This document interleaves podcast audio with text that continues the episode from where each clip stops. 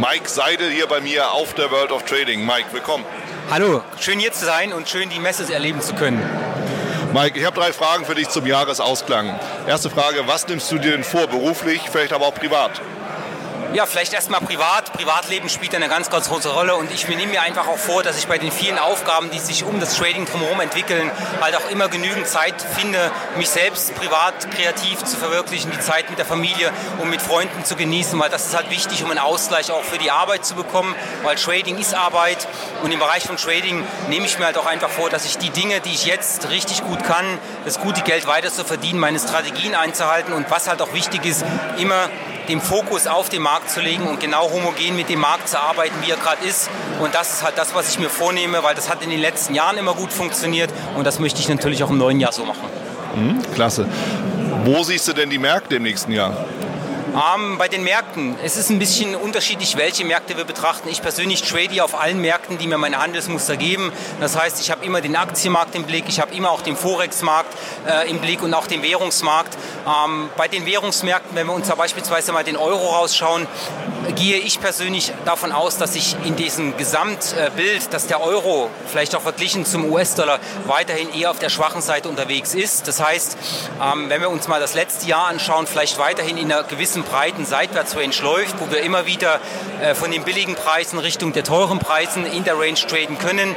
Wenn es aber zu, sage ich mal, notenbanktechnischen Änderungen kommt, dass sich das Gesamtbild ändert und der Euro vielleicht einen starken Schub aus so einer Range rausbekommt, dann kann sich das Bild auch ändern. Aber den Euro sehe ich weiter schwach fürs nächste Jahr äh, und in diesem Bereich eher abwärts gerichtet als aufwärts.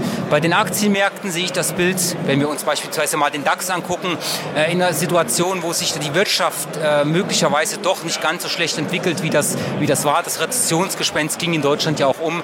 Ähm, da sehe ich die Wirtschaft auf einem besseren Zweig. Wir sehen ja auch, der DAX ist schön nach oben wieder trendig unterwegs. Äh, und gerade für den Jahreswechsel, da ist ja eine Prognose über das ganze Jahr von jetzt aus relativ schwierig. Aber ich denke, um den Jahreswechsel drumherum gehe ich schon davon aus, dass wir dort weiter steigende Kurse sehen werden. Und mit Blick auf die USA, was ja ein großer Handelsfokus von mir ist, entwickelt sich die Wirtschaft auch gut. Die Notenbanken sagen, wir brauchen erstmal in naher Zukunft keine weiteren Zinssenkungen, weil wir erstmal schauen müssen, wie äh, die, die Maßnahmen, die wir gemacht haben, sich im nächsten Jahr auch entwickeln. Ähm, und auch dort sehe ich den Markt eher aufwärts gerichtet für den Beginn des neuen Jahres als abwärts gerichtet. Aber ein Augenmerk halt immer schauen, es kann immer wieder eine Korrektur kommen. Wir sind jetzt stark gelaufen, wir sind weit gelaufen. Ich persönlich hatte viel Spaß im Portfolio. Ich weiß aber auch, irgendwann kann eine Korrektur kommen und die muss man ganz einfach irgendwo mit einbeziehen. Aber für das, sage ich mal, für das erste Quartal 2020 2020 bin ich schon auch dort recht bullisch eingestellt. Mhm. Sehr interessant. Also das ist, ist spannend und äh, dürfen abwarten. Was ist unter dem Aspekt dann deine Empfehlung für Trader und Anleger? Also zum Bereich Trading und Anleger, das sind ja gut, das sind ja zwei verschiedene Dinge. Ähm, der Anleger äh, oder auch generell, wenn ich da meine Erfahrung weitergeben darf, ist gerade für die berufstätigen Trader, haltet euch nicht in den kleinen Zeiteinheiten auf, sondern schaut einfach auf das große Bild, die großen Zeiteinheiten, nehmt euch einen Tageschart, nehmt euch einen Wochenchart, sucht dort die Trends raus und ich sage an dieser Stelle immer, es ist viel, viel einfacher mit dem Trend zu traden als gegen den Trend und wenn ihr dort eure Trends habt und ihr wisst, ihr habt einen Aufwärtstrend, dann macht das Trading einfach viel mehr Spaß und ist viel entspannter, wenn ihr mit dem Trend tradet. Und nie vergessen, immer mit Risikomanagement arbeiten. Klasse, vielen Dank, Mike. Sehr, sehr gerne und allen einen guten Jahreswechsel und ein schönes Weihnachtsfest. Das war's auch schon wieder hier im Torero Trader Insights Podcast. Ich freue mich, dass du dabei warst und ich wünsche dir natürlich viel Erfolg bei der Umsetzung der Impulse.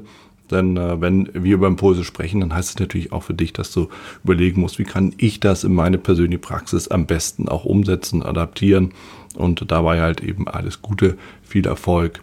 Wenn dir der Podcast gefällt, dann teile ihn auf jeden Fall mit deinen Freunden, Bekannten und all denen, von denen du weißt, dass sie sich für Börsenhandel und Trading interessieren. Hinterlass mir gerne auch eine Bewertung oder schick mir eine E-Mail, wenn du mit mir in Kontakt treten möchtest. Folge mir auf Facebook und vergiss nicht den Newsletter zu abonnieren der Torero Trader School, um eben immer auf dem aktuellen Stand der Dinge zu sein, was Veranstaltungen, Ausbildung, Schulung, Vorträge oder auch neue Artikel angeht. In dem Sinne freue ich mich aufs nächste Mal gemeinsam mit dir, wünsche dir viel Erfolg, alles Gute, bis zum nächsten Mal bei Torero Trader Insights, dein Wieland Alt.